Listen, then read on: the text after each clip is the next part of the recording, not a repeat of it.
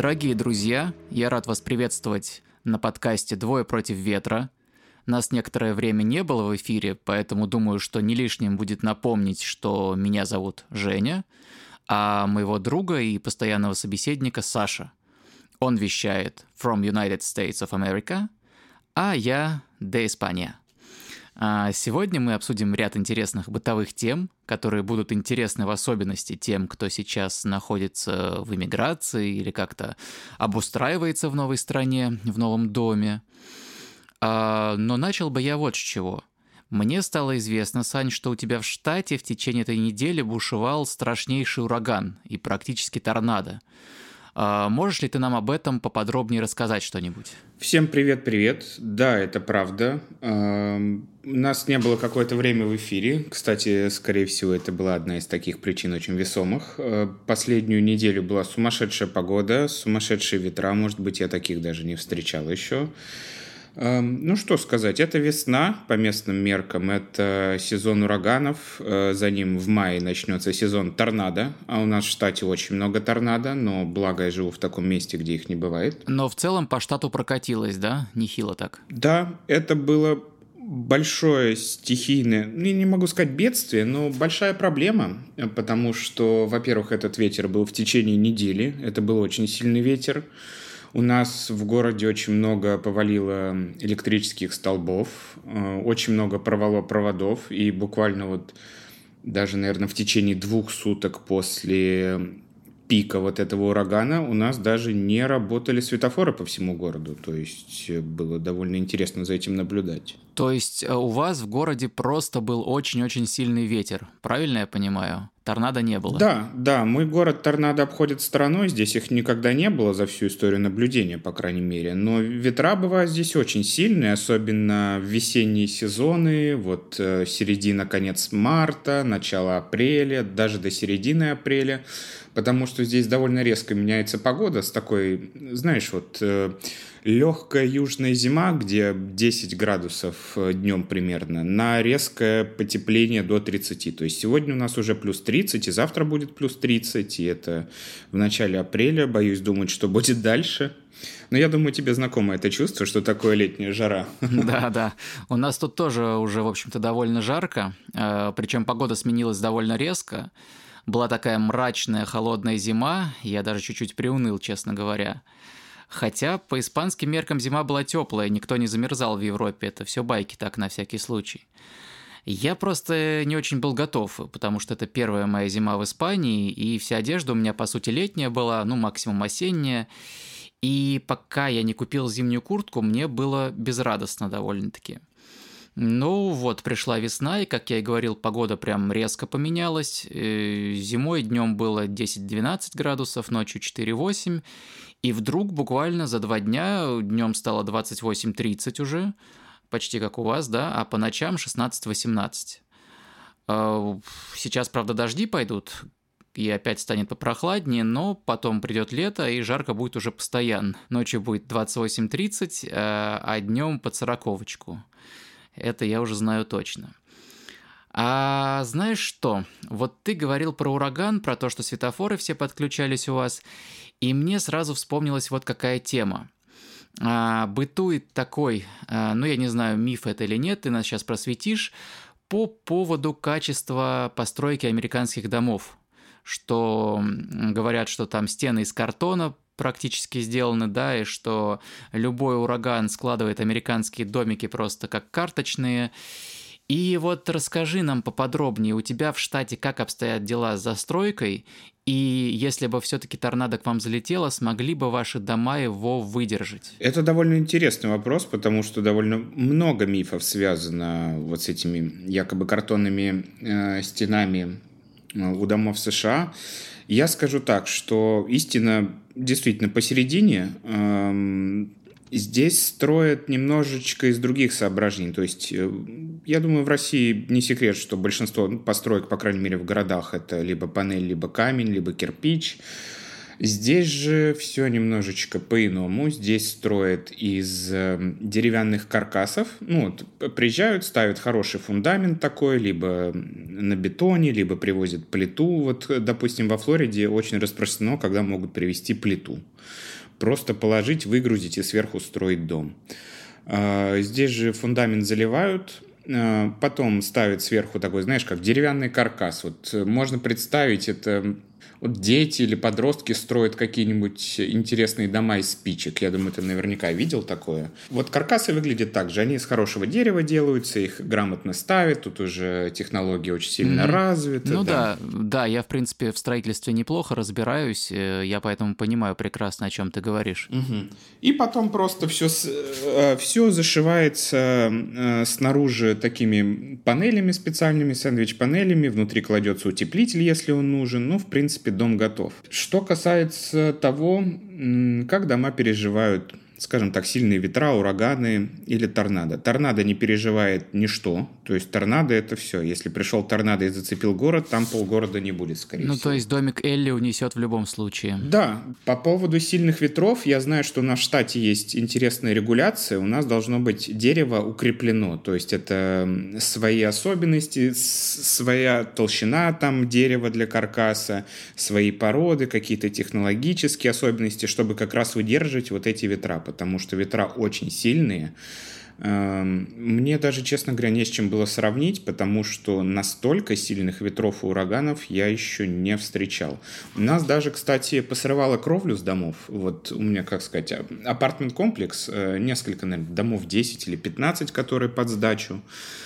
И у нас даже посрывало черепицу с некоторых домов. А вот ты мне говорил, что вам даже какое-то извещение приходило, да, о том, что вы можете спрятаться в убежище. Это ты пошутил или реально такая тема была? Ну, ну про убежище я пошутил, конечно, да, потому что нам надо было с тобой сделать запись, а когда вот эти ветра э, сильные, то хлопают, знаешь, всякие, как сказать, не ставни, а крышечки на, лючки на вытяжках, э, крыша может хлопать, там, не знаю, двери, и это довольно сильно напрягает, особенно когда ты хочешь что-то записать. Уши могут хлопать. Уши в том числе, да. От таких ветров и сквозняков, которые в доме, да, уши хлопают, будь здоров. А, но, тем не менее, вот по поводу а, убежищ от торнадо, они есть здесь везде, и нам даже, вот сезон торнадо начинается буквально через, там, наверное, недели 2-3, нам уже под дверь а, управляющие нашим комплексом положили напоминания на листах, где находится вот это убежище от торнадо, в каком доме, как до него добежать от нас и так далее. То есть, а, и, и плюсом, кстати, я добавлю, что, допустим, у нас в каждую среду в, ровно в полдень проверяется э, как, как же это называется? Вот сирена, ну, не, не противопожарная, господи, как же называется? Противоторнадная тревога, наверное. Проверяют сирены. Ну и плюсом, если какие-то торнадо, ураганы рядом, всегда работает система оповещения экстренная, приходят сразу такие сообщения на телефон, и их довольно сложно пропустить. Это вот не в виде смс, а знаешь, прям вот будет такой небольшой баннер на экране телефона, и телефон будет просто пищать так, что ты его услышишь из соседней квартиры. А вообще в вашем городе торнадо когда-нибудь бывали, так, чтобы вот порушить город, как ты говоришь, или все ограничивается именно вот гаснущими светофорами и предупреждениями? То есть э, у вас это просто в штате где-то происходит, или у вас в городе иногда случается? А, я имею в виду в штате. Именно в штате. То есть у нас в штате довольно много торнадо, они все южнее меня или западнее, как бы мы их не касаемся, но тем не менее, если люди путешествуют по штату или едут там в Техас или, не знаю, там в какие-нибудь другие соседние штаты, Э, они всегда сверяются с картой э, возможных мест возникновения торнадо, чтобы быть предупрежденным. Потому что если ты в него попадешь, от него, во-первых, тяжело уйти, он довольно непредсказуем эм, и передвигается быстро. И, во-вторых, ну, просто люди хотят себя обезопасить. Зачем как бы вот эти лишние проблемы? Торнадо может уничтожить дорогу, повалить деревья, и как бы вся поездка накроется медным тазом. Интересно, интересно. Довольно опасная штуковина, как я понял. Ну ладно, с торнадо мы закончим и перейдем ко второй теме. После отбивочки Саня нам поведает о сложностях, связанных с американской бюрократией, с которыми ему довелось тут недавно столкнуться. В общем, история довольно простая, но в то же время и сложная. По долгу службы мне нужно было слетать в Португалию, у нас там был митинг, эм, потому что у нас компания международная, отделов много во многих странах, и в США, и в, Буда... Э, в Венгрии, в Испании, Великобритании, в общем, много где. Подожди, подожди, давай нашим слушателям немножко поясним, а то ты ужасу нагнал, из США летел по долгу службы устраивать митинг в Португалии. Ты под митингом имел в виду конференцию просто. Конференцию, да, да, да. Ну, как бы, скорее это митинг, потому что конференция, знаешь, не сторонняя, а именно вот внутри компании. То есть у нас там тимбилдинг. Нет, ну ты понимаешь, что в русском языке все-таки митинг имеет определенную коннотацию, да, и тем более, что сейчас, как ты знаешь, там в Европе, во Франции, в Испании даже отчасти, в Германии проходят именно митинги как забастовки, а у вас это была все-таки именно встреча рабочая. Да, да. А, ну вот это было именно внутри командное какое-то мероприятие от компании. Ну и поскольку я являюсь э, гражданином РФ, у меня нет сейчас других паспортов, встал вопрос о том, чтобы делать шенгенскую визу. И, как оказалось, это довольно сложно здесь. Я, честно говоря, был вообще шокирован, потому что я думаю, что многие делали, ну, до всей вот этой заварухи э, и политических проблем очень многие делали визы шенгенские в Москве без каких-либо проблем. Ну, кстати, да, всегда было сложно именно визу в США получить, а в Европу-то без проблем. Шенген был очень простой, и было его довольно просто получить. Был какой-то четкий перечень документов эм, или условий, которые было необходимо выполнить, и тебе ставили эту визу без проблем. Кому-то на три месяца, кому-то там на год, кому-то вообще и на три бывало. Эм, и вот я решил пойти по тому же самому пути и сделать визу. Э, я думаю, те, кто делали визы в Москве, они наслышаны про агентство VFS Global. Это такое агентство, которое помогает некоторым странам принимать э, заявки на шенгенскую визу, прорабатывать документы, собирать как бы вот э, определенный кейс на человека. В общем, такая сопутствующая компания. Здесь это не исключение, эта компания была и здесь, и португальскую шенгенскую визу можно было получить только через нее, никакого посольства или консульства, нужно было идти записываться туда. Я записал, у меня было примерно два с половиной месяца, что ну, довольно приличный срок, согласись, для того, чтобы собрать документы и податься. Но это не так все оказалось просто. Во-первых, нужно было записаться на собеседование а, строго на какой-то день, на какой-то час и прибыть туда. А, и можно записаться в США, в три разных города. В Сан-Франциско, Вашингтон, Д.С. или в Нью-Йорк. А, единственный свободный, так сказать, единственное свободное место, куда можно было записаться, где было действительно э, много окошек, это был Сан-Франциско, что я и сделал, потому что Вашингтон и Нью-Йорк были забиты, по-моему, до середины апреля. А мне надо было быть уже в десятых числах марта в Лиссабоне, может даже чуть попозже, ну, плюс-минус. Ну, слушай, перебью тебя, справедливости ради, конечно, когда ты получал в былые лучшие времена визу в Москве, тебе тоже нужно было записываться к определенному времени и не опаздывать, потому что после тебя идет следующий человек, и если ты опоздал, тебя просто уже не пустят. Вот, э, вроде бы это, конечно, не за два месяца было, это уже чересчур, но, тем не менее, запись-то все равно существовала и существует до сих пор, как я полагаю. Да, но есть один интересный нюанс, который, в принципе, испортил мне, во-первых, все, и почему я визу и не смог сделать. Будет такой вот небольшой спойлер. Оказалось, что э, резиденты моего штата обязаны записываться только исключительно в Вашингтон, Д.С. То есть Сан-Франциско отказывается брать э, людей, откуда откуда-нибудь из других штатов, кроме там э, Калифорнии, Орегона, Вашингтона, Невады, ну вот ближайших к Сан-Франциско, скажем так, штатов. О чем было сказано мелким шрифтом где-то внизу страницы на каком-то... Я не знаю, я это нашел чисто случайно. Я довольно аккуратно отношусь э, к документопроизводству, ну, я это, я не знаю, я еле это нашел, сразу бросился звонить э, в это агентство в Сан-Франциско, чтобы узнать, примут ли меня вообще, потому что до вылета это у меня оставалось 5 дней уже. На что мне сказали, что извините, но мы вас не возьмем, переписывайтесь в другое место. А прикол-то в том, что записаться нельзя, пока ты, во-первых, еще не оплатишь пошлину невозвратную, а это ни много ни мало 50 долларов. То есть э, ты платишь пошлину. Звенящую а, пошлину. Да, да.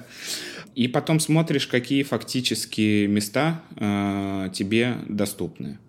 Нигде не указывается, как, э, какой штат за каким городом закреплен, это тяжело найти. В общем, это была какая-то дурная бюрократия. Когда я начал вообще узнавать э, еще глубже, что мне нужно сделать, я был шокирован, потому что, во-первых, оказалось, ты не поверишь, но эти шенгенские визы ставят не в США. То есть агентство собирает паспорта и отправляет их в Португалию. Ё-моё, зачем? Из Португалии они потом приходят обратно в Сан-Франциско, и Сан-Франциско там, да, или другой город уже рассылает э, своим клиентам. Что просто мне казалось верхушкой бреда, если честно. Как можно в США, ну, действительно, вот, будучи в США, я могу понять, если какая-нибудь там Эритрея или Сент-Китс и Невис, да, ну, вы находитесь в США, и вы не можете поставить шенгенскую визу при условии, что у вас там посольство и три консульства в стране. Это просто смешно. Да, странная ситуация, конечно. И агент службы поддержки добавил, что, ребят, вы не надейтесь, что это будет за две недели, минимум три недели, в идеале 4. И если еще что-то не понравится в Португалии, это может растянуться до 7-8 недель. Пу, я не знаю. Это просто жесть, если честно. Ну, то есть ты визу пока так и не сделал. А надежды какие-то, в принципе, есть? Не сейчас, сейчас ты уже не успел, но потом... А, да, я с Лиссабонской, ну, Лиссабонской, с португальской визой пролетел как фанера над Парижем, но у меня есть план сделать визу испанскую в этот раз. Благо, Испания не прибегает к услугам вот этого ВФС Global идиотского, и можно записаться напрямую в консульство или в посольство без каких-либо проблем. ну, там тоже такая запись, надо написать на e-mail, когда ты хочешь приехать, и тебе должны ответить, если у тебя такая возможность, и если у них такое время, что, ну, тоже довольно странно для меня, особенно с учетом того, что это в США, и как бы финтех здесь должен быть развит довольно хорошо. Но нет, в Москве было сделать визу намного проще. И еще одна такая добавочка небольшая по поводу документов. Э, в Москве нужно было собирать меньше документов, чем, будучи, чем будучи держателем грин-карты и живя в США.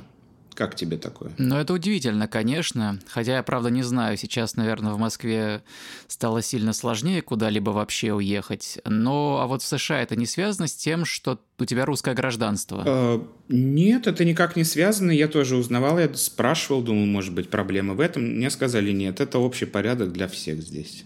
Поэтому, может быть, конечно, они тактично решили умолчать, но в любом случае это ну, это странно. Интересно, слушай, у меня просто в университете довольно много ребят из США учатся, и они говорили, что им просто сел да пролетел. Может, это, конечно, связано с тем, что они по программе обмена приехали, и там все несколько проще делается. Да, у меня, да? Есть, у меня есть ответ как раз по этому поводу. Если ты гражданин США, и у тебя заграничный паспорт США на руках, то не нужно подаваться на шенгенскую визу, Э, просто можно, знаешь, по-моему, это называется электронное разрешение. То есть онлайн э, ты вписываешь все свои данные, отправляешь, тебе приходит распечатка, все, езжай на здоровье, проблем нет. На полгода въезд открыт, никаких проблем нет. То есть для держателя американского паспорта история совсем другая.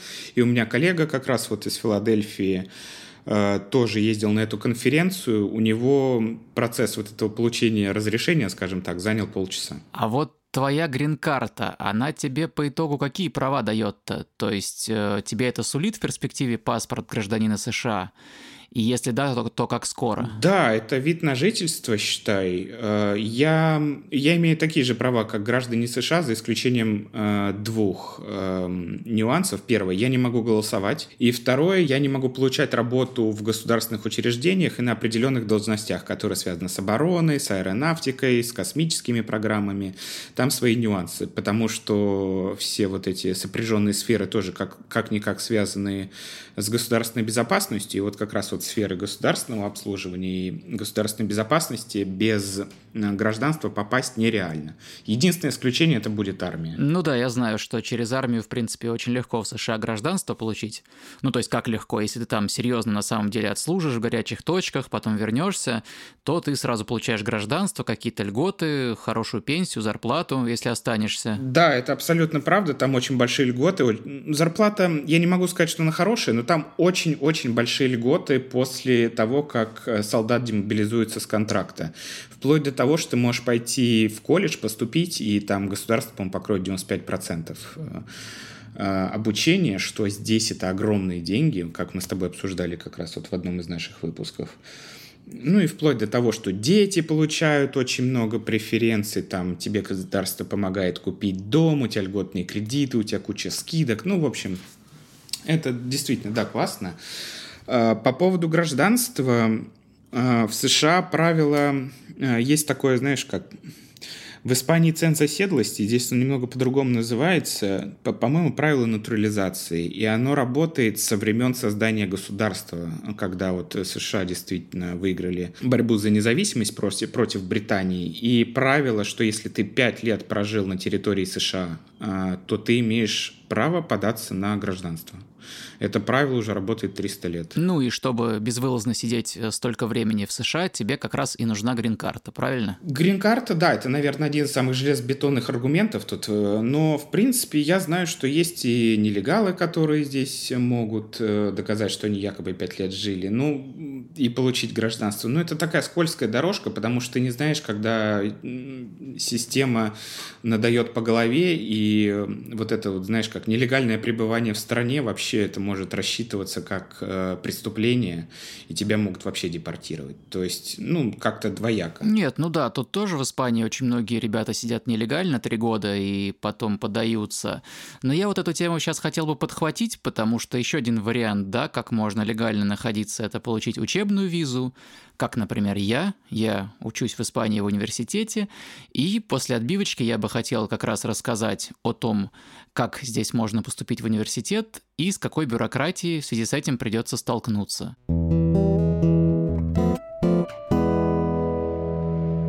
Ну так вот, смотрите, какая ситуация. Если вы решили поступить в Испании в университет, вам, безусловно, придется сдать экзамен. Ну, это логично, это в любой стране так. Но э, для того, чтобы получить допуск к экзаменам, вам нужно совершить такую процедуру, как амалогация. Не путать с омоложением. Хотя это тоже, конечно, придется совершить, если вы такой же старый, как я. Э, так вот, э, что такое амалогация? Когда вы учились в России, будь вы э, школьник или студент, у которого уже высшее образование за плечами, у вас есть дипломы и э, эти дипломы, конечно, практически не играют никакой роли за границей. Но, тем не менее, э, иностранцам же нужно как-то понять ваш уровень, ваше образование. И те оценки, которые вы имели в школе или в университете, им нужно пересчитать на свою систему. Это и называется амалогация. То есть в России вы собираете все, что у вас есть, за школу, за 9-11 класс, за университет, если вы его окончили, и подаетесь на амалогацию. Вам это все пересчитывают в баллы, потому что здесь баллы, и дальше вы идете э, на кафедру местную в Испании и узнаете, сколько вам нужно баллов для того, чтобы поступить на определенную специальность. Ну вот, например, допустим, возьмем то, что я, э, то, чем я хочу заниматься, это переводы английский-испанский языки. Это самый высокий из проходных баллов.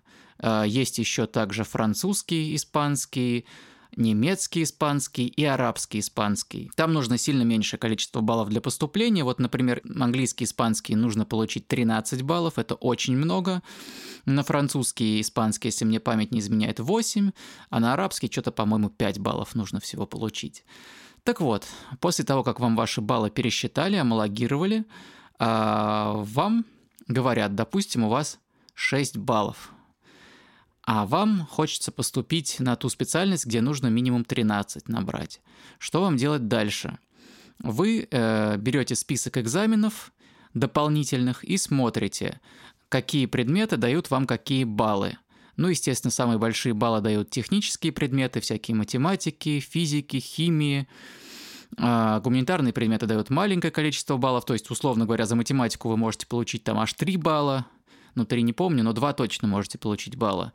А за всякие там литературы, э, истории, географии, ну, 0,5-1 балл вы можете получить. Соответственно, исходя из этого, вы выбираете, какое количество экзаменов и по каким предметам вам нужно доздать, чтобы поступить на свою специальность.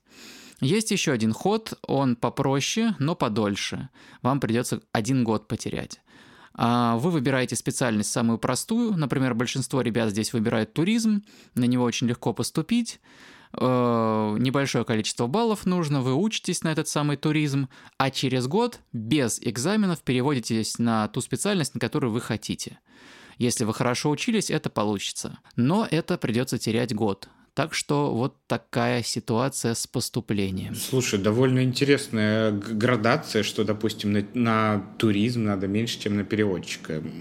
Казалось бы, что там довольно много предметов, как бы экономика, наверное, задействована какая-то, и география, и куча всего. А так интересно получается. Ну, не знаю, я на туризме не учился, какие там предметы, честно говоря не могу сказать. Но говорят, что это просто максимально простой способ именно поступить и учиться здесь.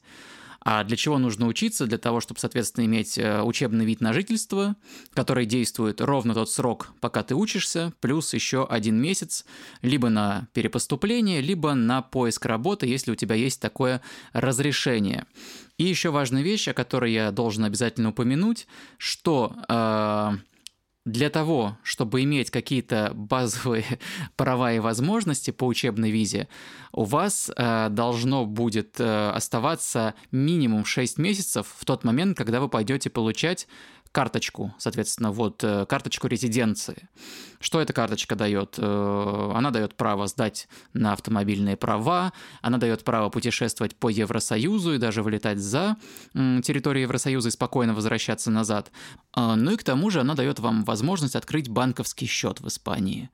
Если у вас э, нет этой карточки, то вы практически всего этого лишены, всех этих возможностей. Это довольно интересно, потому что в сравнении с США я, конечно, не знаю очень много по поводу правил вот э, студенческой визы, но если у тебя студенческая виза, ты даже, ну, скажем, на языковых курсах, например, да, вот как школьники бывают, когда-то давно ездили, когда были возможности, ты можешь пойти, во-первых, сдать на права, вообще без проблем. Ну, потому что, я думаю, это такая страна, где без водительских прав, во-первых, не, нереально передвигаться и жить, это правда. Ну и во-вторых, ты можешь пойти открыть счет в банке без каких-либо проблем, даже без вида на жительство, по-моему. Я знаю, что люди по туристическим визам открывали, как бы никаких проблем нет. Э, да, не все банки на это согласны, но есть определенные, знаешь, вот банки, которые специализируются, например, на работе с иммигрантами или вот с новоприбывшими. А да, по правам, знаешь, что еще добавлю? Что если вы просто турист, то вы, в принципе, год можете по своим собственным правам, по правам вашей страны, водить э, машину в Испании. Но единственное, что вы не можете год здесь находиться безвылазно в таком случае. А, но если вы уже получили карточку резиденции, то вам обязательно нужно пойти учиться в испанскую автошколу и получить испанские права. С момента, как вы получили карточку резиденции, ваши права больше не действительны. Нужно получать испанские. Это нужно учитывать. А здесь, кстати, интересно, ты можешь тоже вот полгода пользоваться водительскими правами своей страны, вообще из любой, неважно. Просто главное, чтобы имя, фамилия были написаны по-английски, э, ну, международного образца, скажем так. Но очень многие, кстати, этим пренебрегают. Я знаю людей, которые по несколько лет ездили на э, там, российских, украинских, белорусских водительских правах, как бы их останавливали. А получается, если, если ты как бы выехал из страны и вернулся, то этот срок обнуляется. А там как бы полиция не может это проверить. По, по идее, документы у тебя есть, что ты здесь легально. Так может, ты выезжал в Мексику позавчера. Поэтому закон такой, да. Здесь обтекаемый. Ну, слушай, он везде обтекаемый. Я думаю, здесь тоже все зависит чисто от э, того конкретного полицейского, который тебе попадется. Будет он твои права проверять по своим базам? Не будет. Скорее всего, не будет. Это, кстати, депортации касается. Вот очень многие интересуются, а депортируют ли из Испании или не депортируют. Кто-то мне говорил, что обязательно депортируют, э, кто-то, значит, мне говорит, что да нет, из Испании вообще никогда и никого не депортируют. И, и то, и другое не является правдой. Суть в чем? Один примерно из 10 полицейских заморочится на то, чтобы взять вас за ручку и отвезти в депортационный центр, где оформят документы и дальше вас, скорее всего, депортируют. Но остальные 9, они просто забьют, сам понимаешь, что – потому что они не будут хотеть тратить на это свой день, не будут хотеть заморачиваться, и они вам просто скажут там, парень, у тебя просрочена виза. С просроченной визой находиться в Испании нельзя, поэтому вот на такой-то улице находится депортационный центр, топай туда и улетай на все четыре стороны. Человек в ответ, значит, кивает головой, ага-ага, идет дальше по своим делам. Ну, во-первых, как бы останавливают проверять документы здесь практически никогда, если ты прилично выглядишь, если ты не нарушаешь закон, вот. А во-вторых, даже если тебя привели в депортационный центр за руку и оформили все документы, то, в принципе, во-первых, у тебя есть по закону три дня на обжалование, на подачу на беженство или какие-то другие варианты. А во-вторых, ну, конечно, тебя через три дня никуда не депортируют. Государство не будет гонять дорогостоящий самолет ради одного человека. Для того, чтобы устроить депортацию, нужно, чтобы вас, вот таких вот именно твоей национальности, накопилось на полный самолет. Сколько в самолете мест там? 300, 400, да? Ну, много. И государство будет за это за все платить. Соответственно, у тебя будет уйма времени на то, чтобы все это обжаловать и как-то решить свои проблемки. Но рисковать я вам все-таки не рекомендую. Старайтесь находиться на территории Испании легально. По учебе, по работе, по каким-то другим основаниям. Потому что все-таки Всегда может случиться так, что вас и за руку приведут, и за три дня вы ничего не обжалуете, и еще и окажетесь тем самым 400 человеком, которого уже в самолете ждут 399 других бедолаг. Ну да, риск дело благородное, только когда этот риск оправдан. Мне еще, знаешь, вот просто интересно. Сейчас же э, нет прямого сообщения, авиасообщения с Россией. Как же, вот, допустим, россиян быть в теории депортировали? Вряд ли через третьи страны, потому что, насколько я слышал, я могу ошибаться, но насколько я слышал, что правила депортации или экстрадиции настолько строгие, что должно быть только вот, э, как сказать, прямой перелет или там, не знаю, поезд, что угодно, но просто прямой. Через третью страну это делать как бы не все страны могут, и не, не везде это разрешено. Хороший вопрос. Надеюсь, никогда мне не доведется узнать на него ответ потому что я все-таки планирую продолжать здесь жить легально, как и живу со всеми документами, со всеми разрешениями и без каких-либо проблем. Ну а на этом мы заканчиваем третью тему нашего выпуска и переходим к музыкальной части. Сегодня музыку нам ставит Саня, сейчас будет отбивочка, а дальше он расскажет о том, что мы сегодня будем слушать. Сегодня я выбрал песню э, группы, которая создана выходцами из СНГ и Балкан. Группа называется «Гоголь Борделло», довольно знаменитая. Шикарнейшая э, группа. Шикарная группа, согласен. Э, обожаю ее слушать, всегда она у меня в плейлисте. Я выбрал песню «Wanderlust King».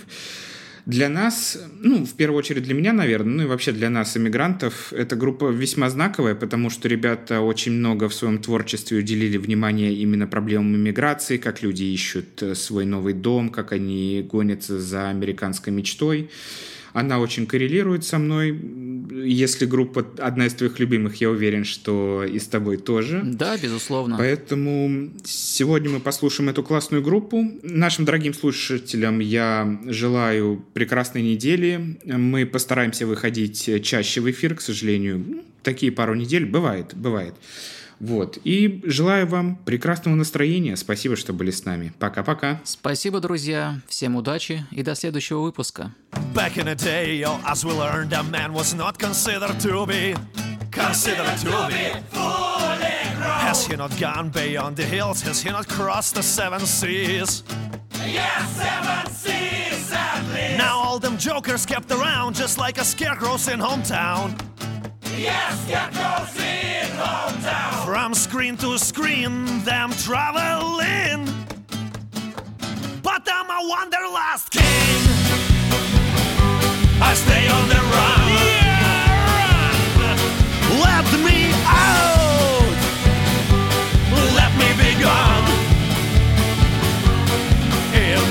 World, roadside.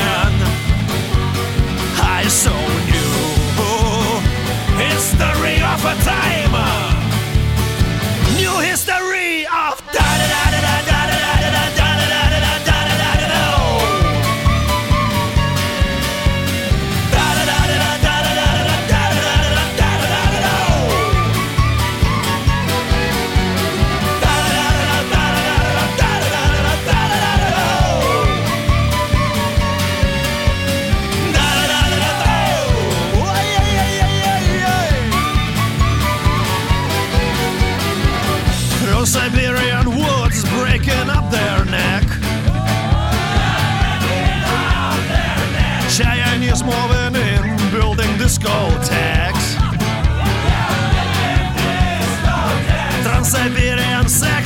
nuts and what a nut! Yeah, why not?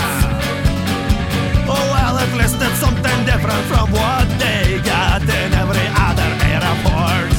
Я не еврей, но кое-что похоже Соврать не даст ни Юра, ни Сережа Simply because I'm not a total gato Отдаешь суд, я циркач, ну так что же?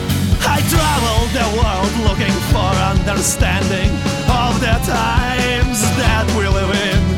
Hunting and gathering first hand information, challenging definitions of sin. I travel the world looking for lovers of the ultimate beauty, but never still in.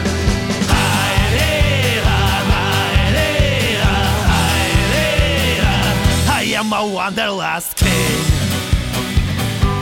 stay on the run.